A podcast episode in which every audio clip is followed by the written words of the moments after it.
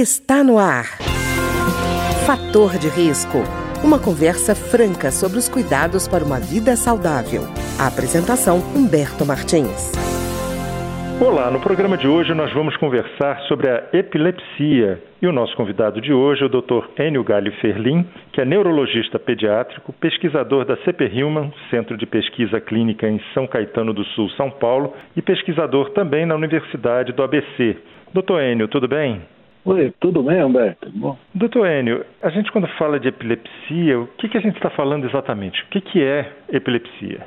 A epilepsia é uma condição que o cérebro descarrega, faz descargas elétricas anormais, em excesso. Uh, então a gente sempre conversa, o cérebro sempre conversa com o músculo, com os, os, diversos órgãos, com as glândulas, através da eletricidade. Então a gente tem que ter um mecanismo bem adaptado de descarregar quando necessário e é, recuperar, né, é, retardar essa descarga também para o controle adequado. Quando eu perco esse controle, eu faço descargas fora do normal, eu tenho a epilepsia. Doutor Enio, a epilepsia, ela tem um lugar determinado para acontecer no cérebro ou ela pode aparecer em lugares diferentes ou em todo ele? Como é que é isso? É, ele tem duas condições que a gente fala como focal, e aí sim, é uma região específica do cérebro pode ter essa, né, esse excesso de descarga. E como o cérebro tem uma segmentação, onde tiver a carga a mais, né, onde tiver essa crise focal, você vai ter a manifestação. Então, tem pacientes que podem movimentar um braço ou movimentar a musculatura da face ou perder a consciência. Quando ela, essa descarga atinge todo o córtex cerebral, então os dois hemisférios do cérebro, o paciente perde a consciência e perde o, controle total. Aí é chamada de generalizada. Então a gente pode ter essas duas situações mesmo. E, doutor Enio, é, normalmente a gente pensa em epilepsia, pensa numa pessoa tendo um tremores, né? Quais são, na verdade, os sintomas de quem tem epilepsia? É só esse clássico, assim, da, da pessoa ficar tremendo ou tem outros sintomas? Tem diversos sintomas. A clássica mais conhecida é justamente a pessoa debate todos os membros, perde saliva, pode perder urina, né, e fez durante uma crise, que é a chamada de tônico-clônica generalizada, porque acomete os dois. Né? Porém, se eu tenho numa região só da atividade consciente, a gente de ausência, no qual o indivíduo para por poucos segundos, fixa o olhar, perde um pouco da expressão facial por poucos segundos e retorna como se nada tivesse acontecido. Já se forem regiões sensitivas, ah, o paciente pode falar que sente angústias ou ânsias, né, vontade do vômito, do reflexo de vômito, sem ter nenhuma manifestação, sem ter uma necessidade, como né, uma alimentação inadequada ou nada que o valha. E até podemos ter crises durante o sono. Né? Então, o indivíduo, durante o dia, não tendo manifestação nenhuma, e à noite um companheiro se queixa de muita movimentação ou esquecimentos, porque a memória se consolida à noite. E esse paciente pode então recorrer né, de queixas de memória e a gente vai ver que tem uma crise noturna. Doutor Enio, o senhor está falando durante o sono. Vamos dizer que a pessoa não tenha ninguém que esteja dormindo próximo a ela, ou então não tem gente na família em torno. A pessoa pode demorar a descobrir que tem epilepsia se ela tem só durante o sono? Sim, é, tem, há um atraso, né, demora um pouco mais esse diagnóstico, até porque a gente vai culpando outras condições. Né? Ah, fui dormir um pouco mais tarde, ah, comi em grande quantidade, fiz uma alimentação mais copiosa e aí não tive um sono adequado, ou é, ronco muito, não tenho essas queixas. Claro, tem que ser investigado, essas condições acontecem junto, mas a gente não pode esquecer do diagnóstico também da epilepsia nessas condições.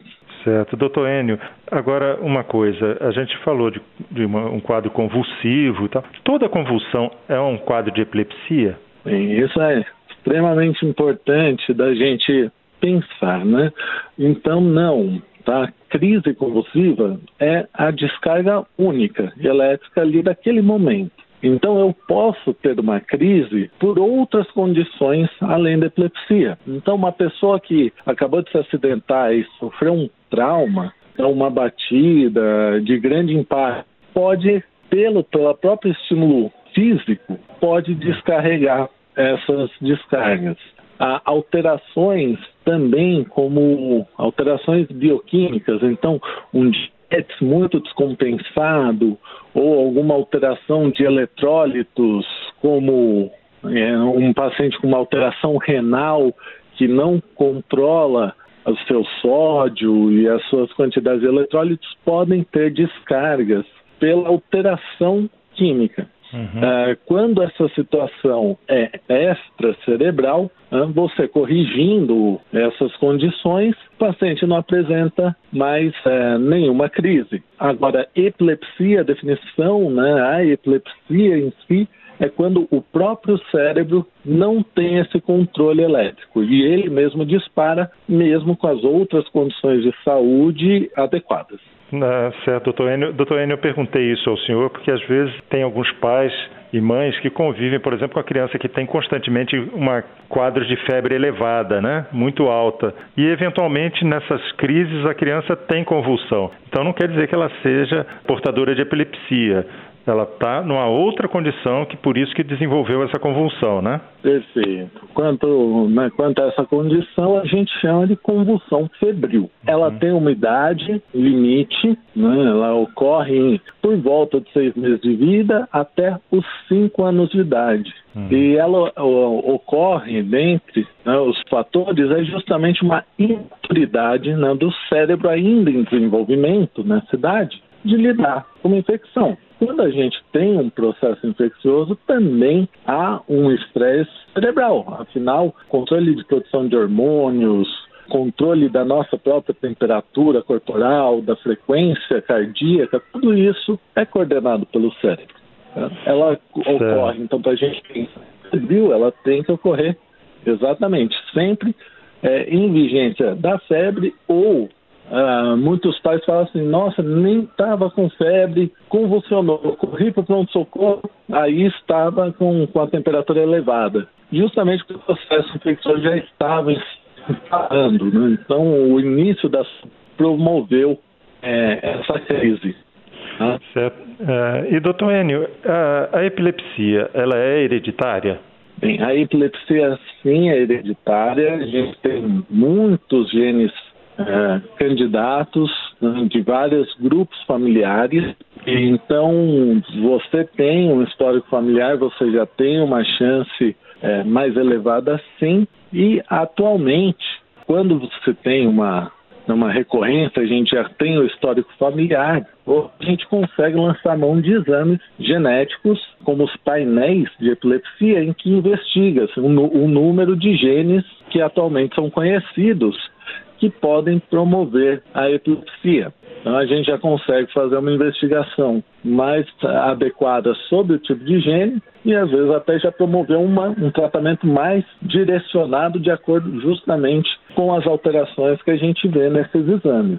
Certo. E, doutor Enio, no caso, por exemplo, da mulher que seja portadora de epilepsia, o ciclo menstrual, ele pode é, ser um gatilho para um episódio, para uma crise epilética? Sim, tem até a nomenclatura de síndrome catamenial quando você tem a interferência do processo do ciclo menstrual promovendo crises. Então, é, é uma mulher no, seu período fértil que relata sempre próxima a um, um dos processos do, do ciclo menstrual ter a crise. E isso pode ocorrer porque a gente tem as mudanças hormonais né, femininas, não só hormonais, como a própria. Né, as mulheres relatam muito a, a retenção de líquidos.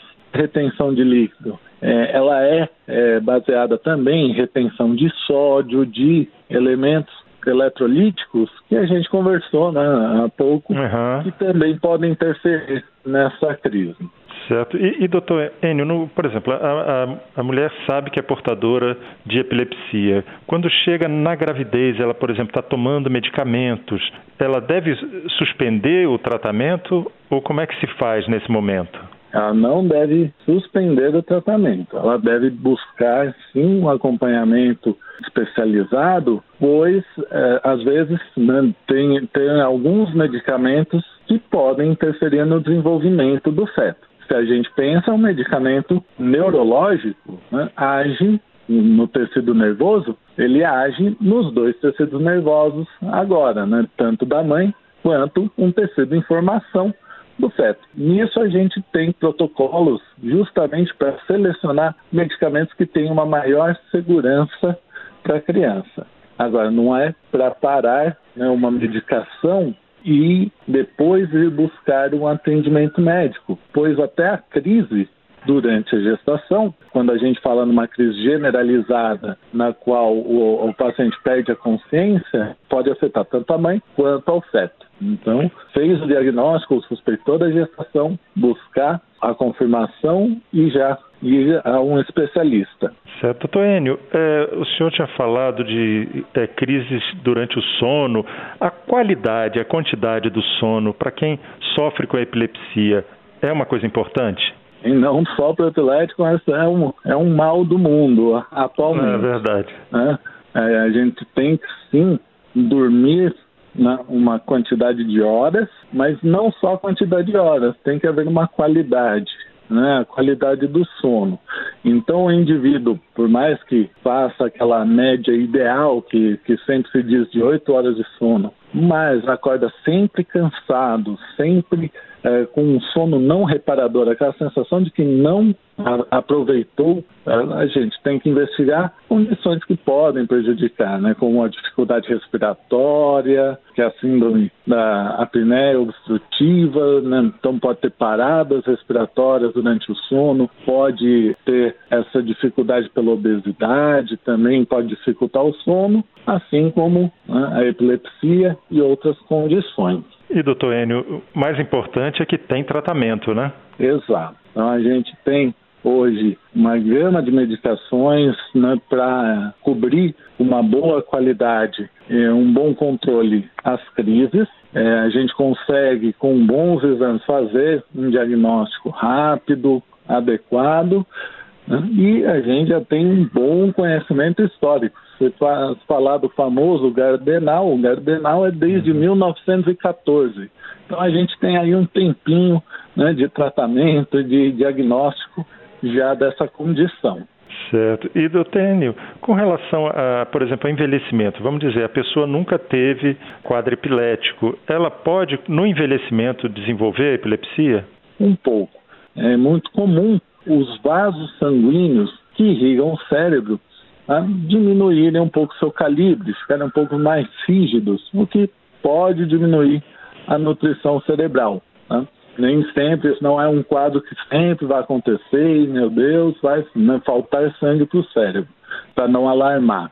Mas uh, essas condições, quando você já tem uma fragilidade cerebral, pode promover crises, sim, na terceira idade tá? Seja o paciente que teve a epilepsia pode retornar, assim como alguns indivíduos podem apresentar a crise na terceira idade.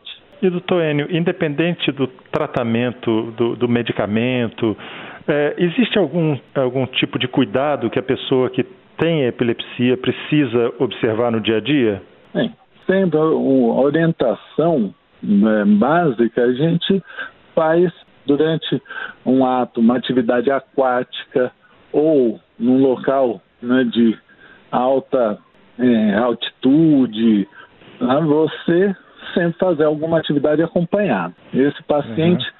Né, tem que ter a qualidade de vida, mesmo com diagnóstico, tratado e controlado. Ele pode ter atividades comuns, mas a gente sempre orienta, então, né, em condições desses que a gente tem, pessoas que querem fazer alpinismo, querem fazer né, nadar em mar aberto, desde que você tenha alguém uh, supervisionando né, ou acompanhando, vai ser mais seguro.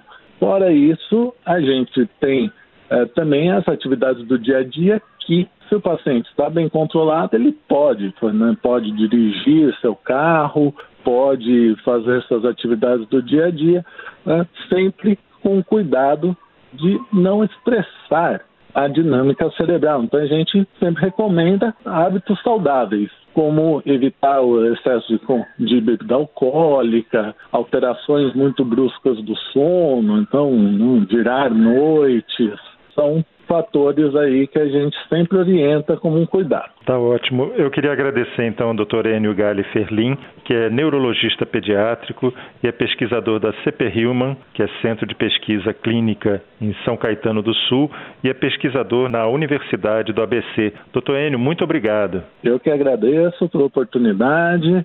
Obrigado, Humberto, e a todos que nos, estejam nos ouvindo. O programa de hoje teve trabalhos técnicos de Ricardo Coelho. Se você tem alguma sugestão de tema ou comentário sobre o programa de hoje, basta enviar uma mensagem para o endereço eletrônico programa fator de risco, tudo junto, arroba gmail.com. Até o nosso próximo encontro. Fator de risco, um programa com dicas para melhorar a saúde. Uma produção da Rádio Câmara, transmitida por emissoras parceiras de todo o Brasil.